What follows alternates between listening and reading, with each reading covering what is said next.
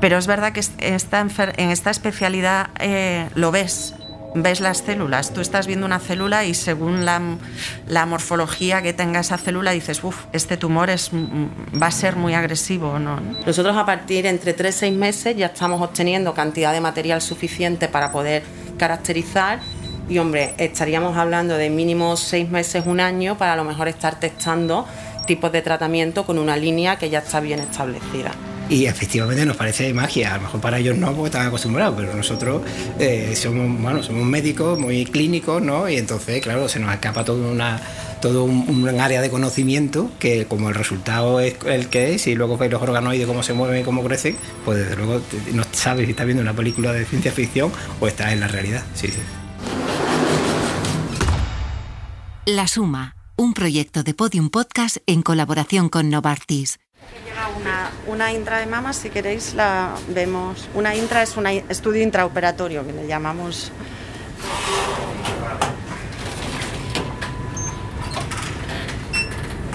Mama.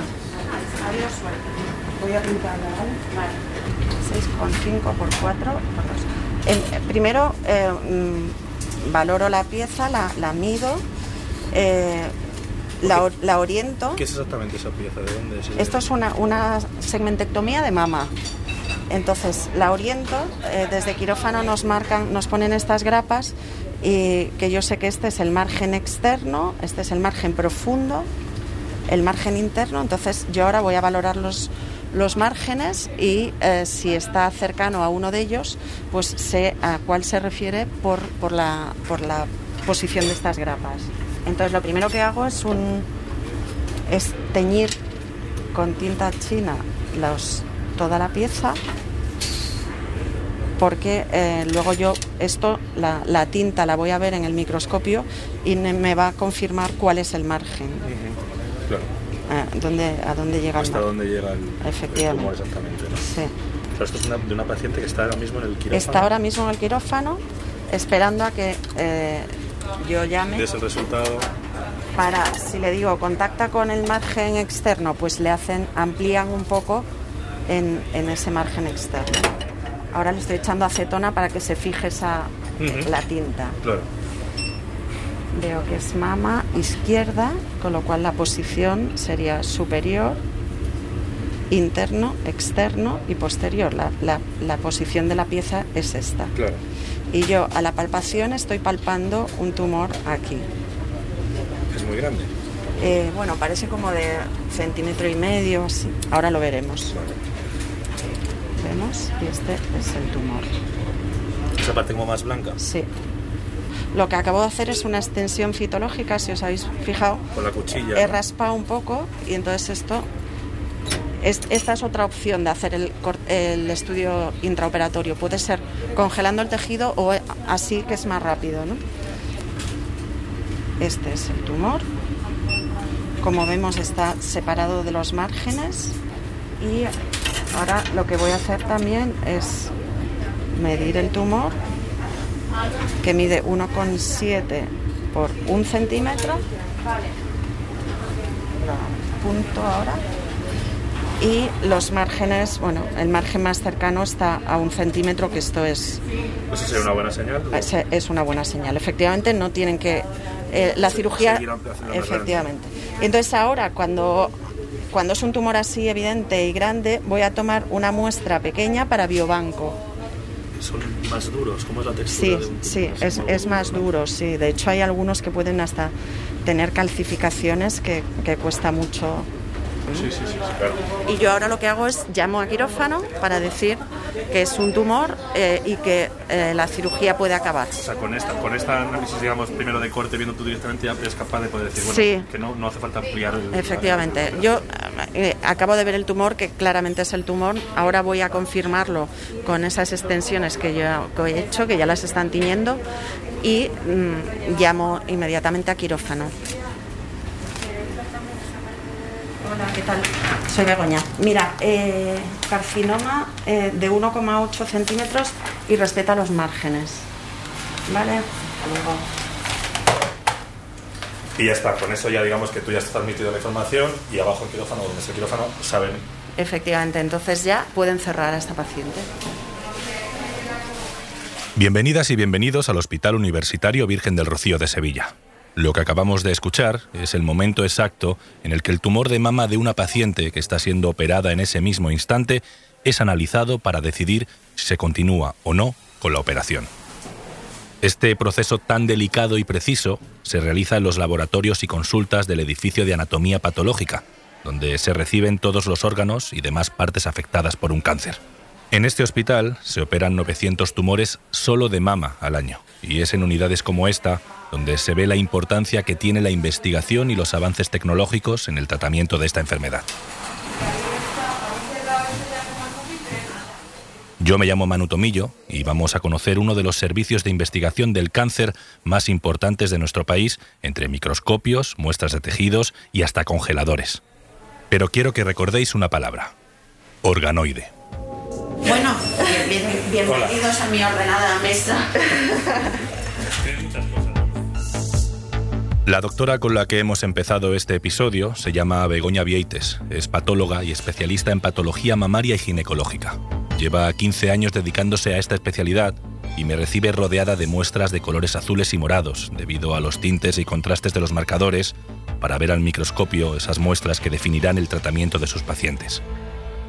Aquí lo que hacemos es pues recibir todas aquellas piezas eh, que, se han estirpado en quirófano, todo tipo de órganos, los estudiamos, seleccionamos las áreas que, sean necesarias para, para un diagnóstico y damos el diagnóstico. El diagnóstico y, y diferentes eh, marcadores, información que va a marcar el, el tratamiento posterior de los pacientes. El cáncer de mama es uno de los que más incidencia tiene hoy en día en nuestro país. Eh, en cáncer de mama hay dos, eh, dos focos importantes. ¿no?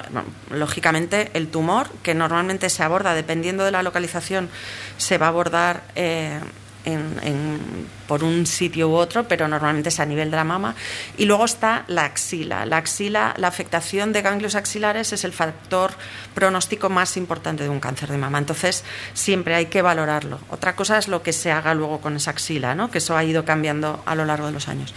Siempre hay que valorarlo y eso se hace, ya os digo, eh, localizando ese ganglio centinela. El ganglio centinela es ese primer ganglio desde el que se expande el tumor y el que sirve como referencia de qué comportamiento tendrá ese cáncer.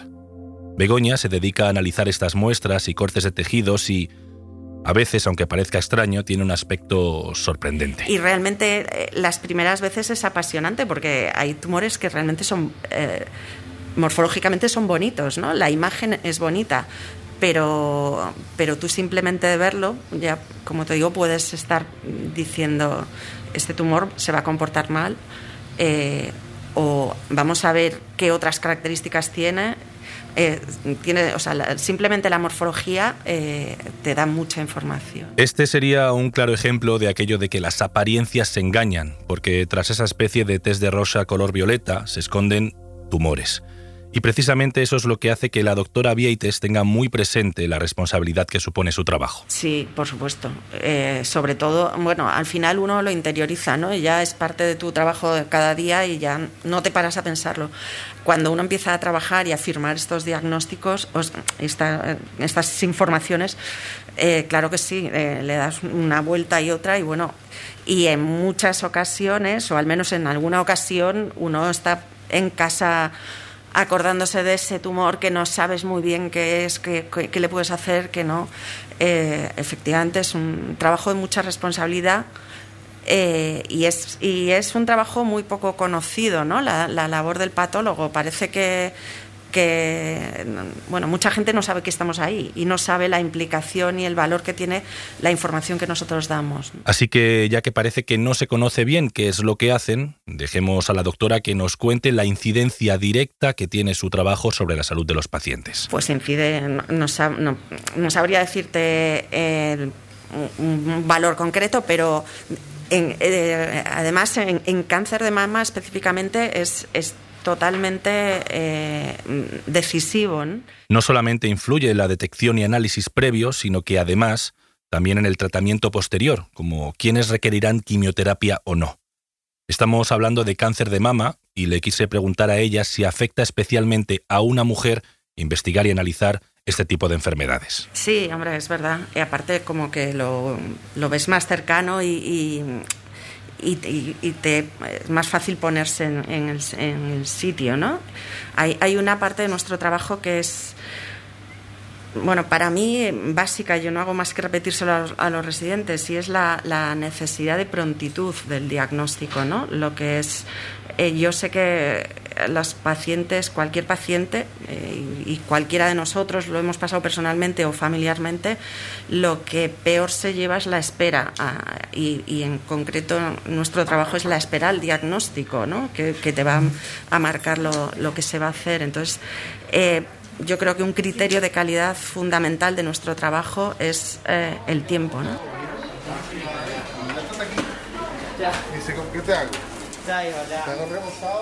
Dejemos a la doctora Vieites analizando más muestras y vamos a seguir recorriendo este hospital de la capital andaluza. La investigación es una parte fundamental de este equipo, así que Quiero conocer cómo son sus laboratorios, cómo trabajan y qué líneas de investigación son las que tienen en este hospital en su lucha contra el cáncer. Hola, ¿qué tal? ¿Cómo está? Encantado. Quien me saluda es Javier Salvador, jefe de servicio de oncología e investigador principal del grupo de investigación molecular y traslacional en un laboratorio en el que trabajan nueve personas investigando los tumores de cáncer de mama. La idea del laboratorio es investigar y tratar al paciente a la vez. Claro, ese es el objetivo, ¿no? Es realmente complejo, ¿no? Pero bueno, después hasta llevar esto a la práctica, esto es un tema complicado. Realmente esta investigación sirve más para una investigación global y unas líneas futuras de investigación que para un paciente concreto.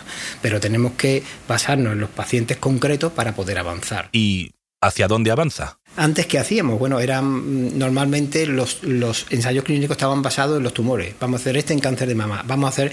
Ahora esto ha cambiado mm, radicalmente. Muchos ensayos que se llaman exactamente umbrella o basket, dependiendo, y uno lo que hace es todos los mm, tumores que tengan esta mutación, vamos a tratarlo con tal fármaco, con independencia del origen. O sea que ya empezamos, que ya no es cáncer de mama o cáncer de pulmón, sino eh, tumores que están, eh, digamos, enfocados a la mutación que presente para poder eh, vehiculizar los tratamientos. Sí, habéis oído bien, umbrella, paraguas y basket, canasta. Uno lo que hace es, eh, vamos a ver eh, todos los tumores que tengan esta mutación con independencia del origen y, otro es, vamos a coger cáncer de mama, por ejemplo, y vamos a ver todas las mutaciones, translocaciones o, digamos, dianas eh, moleculares que puedan tener y vamos a desarrollar distintos fármacos frente a las distintos subtipos de cáncer de mama. Son dos tipos de ensayos. Javier, que lleva dedicado a la investigación del cáncer de mama desde 2002, conoce bien hacia dónde va la evolución de estos estudios. Pero básicamente, si tú comparas los ensayos de ahora con los ensayos de antes, antes necesitábamos a miles de pacientes para poder demostrar algo. Y, en, los en las fases iniciales de los ensayos entraban, entraban antes muy poquitos pacientes, porque lo que primero mirábamos es cuál es la dosis máxima que tolera, cuál... Ahora esto va cambiando mucho, la mayoría de los fármacos son biológicos, eh, el objetivo y el endpoint no es la máxima dosis que tolere, sino si consigue realmente, por ejemplo, eh, bloquear una vía que está activa, una vía de proliferación, ha cambiado todo brutalmente, de manera que ahora mismo los diseños nos están permitiendo vislumbrar fármacos que son buenos bueno desde el inicio de los ensayos. Eso sí, para que podamos acabar con enfermedades tan agresivas como el cáncer, hace falta algo. El cáncer va a seguir mejorando en función de la inversión. Si ya no investigáramos más, aquí hemos acabado. Los resultados siempre serían los mismos. Cuando la pregunta típica de la sociedad se curará el cáncer, no sé, es cuestión de, dinero. Eh, el COVID se ha resuelto extraordinariamente en una velocidad de vértigo. ¿Por qué? Porque la economía mundial se hundía. Entonces ahí se ha puesto el dinero que ha hecho falta y en un tiempo récord pues, tenemos una vacuna que ha permitido bueno, pues, pasar esto. ¿no? En este grupo de trabajo, las principales líneas de investigación están centradas en lo que se conoce como oncohematología, que no es más que los tumores que se originan en los órganos encargados de formar la sangre y en los ganglios linfáticos, esos pequeños bultitos que nos salen en el cuello cuando tenemos un proceso infeccioso de garganta o que se nos infecta un diente. Y en el caso de la investigación del doctor Salvador, está centrado en el cáncer de mama y el pulmón. Él es una de las voces autorizadas en nuestro país para contarnos cómo será el futuro con estas enfermedades. Se dirige hacia la medicina personalizada y va en función no solamente de las mutaciones, sino de los cambios. De hecho, hoy día en el cáncer metastásico no es como antes, que ya tenía la biopsia y lo tratabas y lo tratabas. No, no, ahora cada vez que el tumor, digamos, progresa o deja de responder, lo rebiopsiamos siempre que podemos, porque hay un cambio brutal eh, y que te va a permitir seleccionar un tratamiento. Escuchándole todo me suena a ciencia ficción, tratamientos umbrella, multitud de siglas, aparatos técnicos aquí y allá. Bueno, realmente eh, sí, estoy totalmente de acuerdo. Eh, muchas veces la oncología, y ya no solamente la biología, sino la oncología más clínica, eh, parece magia, es como el cine un poco, en el sentido de, que, bueno, encuentras un tumor, a lo mejor enorme, en múltiples metástasis, le pones un tratamiento y cuando le haces el siguiente control de TAC, aquello ha desaparecido. ¿no? Hablando de ciencia ficción, el doctor Salvador me confiesa a qué se dedicaría si no trabajase dentro de un laboratorio. Al cine, sin duda. Yo creo que la magia es lo que me atrae. ¿Y al cine a qué parte? A la dirección, sin duda también. Sí, sí, sí, Me encanta, me encanta el cine, me encanta hacer cosillas, hago cortometrajes, hago cosas y.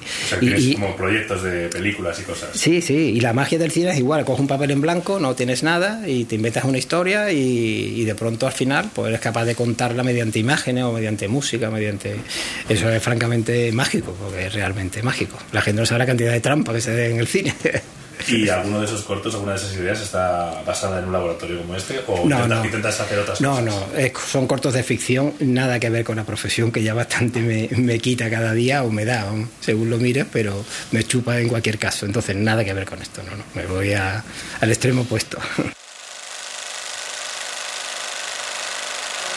Además hacemos lo que se llama un informe de transacción que es un documento que indica que eh, hemos cedido esta muestra para el proyecto de investigación que la solicitamos. Nos hemos venido hasta el biobanco del hospital y quien habla es Carolina Castilla, coordinadora técnica. Pero os preguntaréis qué es un biobanco.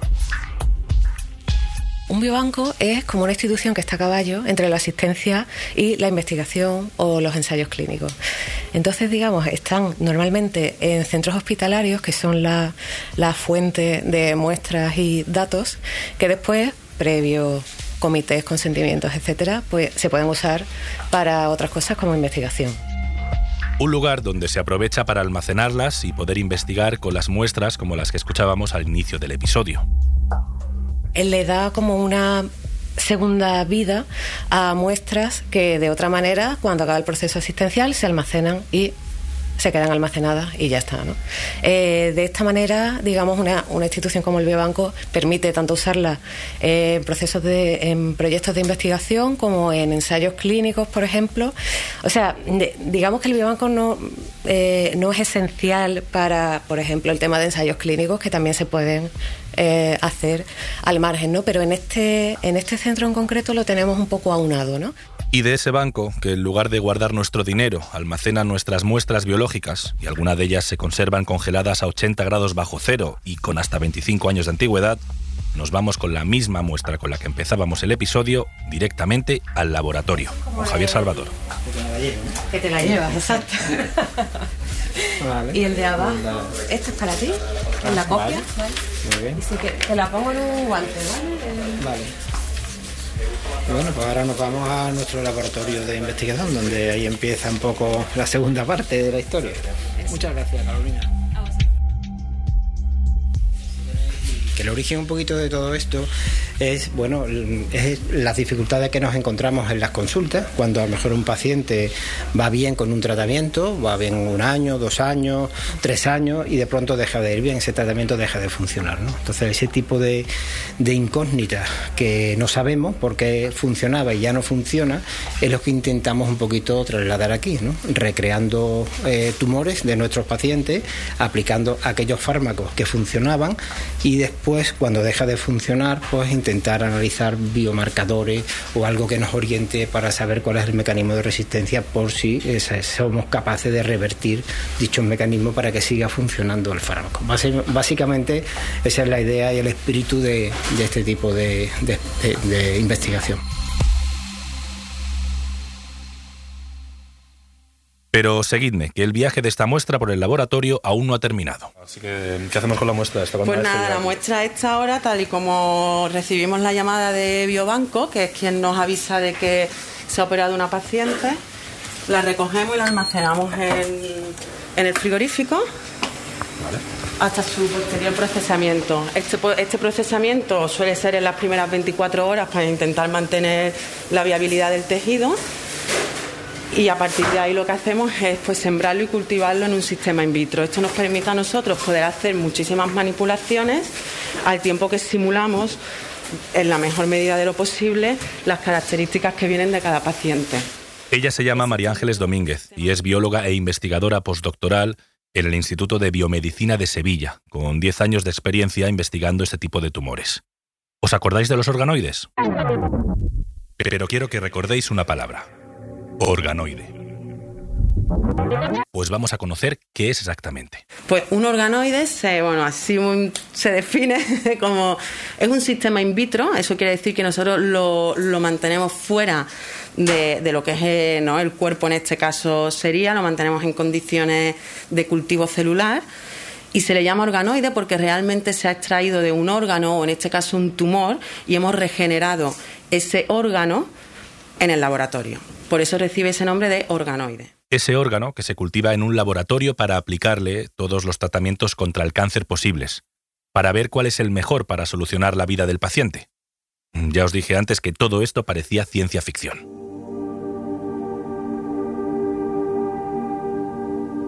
En este laboratorio reciben de dos a tres tejidos de pacientes por semana y en paralelo pueden tener 10 o 15 muestras diferentes para su estudio y análisis. Estamos trayendo las preguntas más clínicas que todavía no tienen una respuesta, estamos intentando traerlas aquí al laboratorio para poder darles una, una respuesta y una explicación como pueden ser resistencias a tratamiento o cómo abordar la heterogeneidad que se ve en cáncer de mama. Y pese a dar respuesta a las preguntas imposibles que la ciencia aún no ha conseguido descifrar, María Ángeles no siente el apoyo de las instituciones, aunque sí de la sociedad, para invertir en estas investigaciones. Solo se financian del 10 al 15% de estos proyectos. Unos proyectos que cuando uno tiene la suerte de conocer de cerca solo puede asombrarse por los resultados y lo que consiguen. Esto es un organoide. Eso, está, es...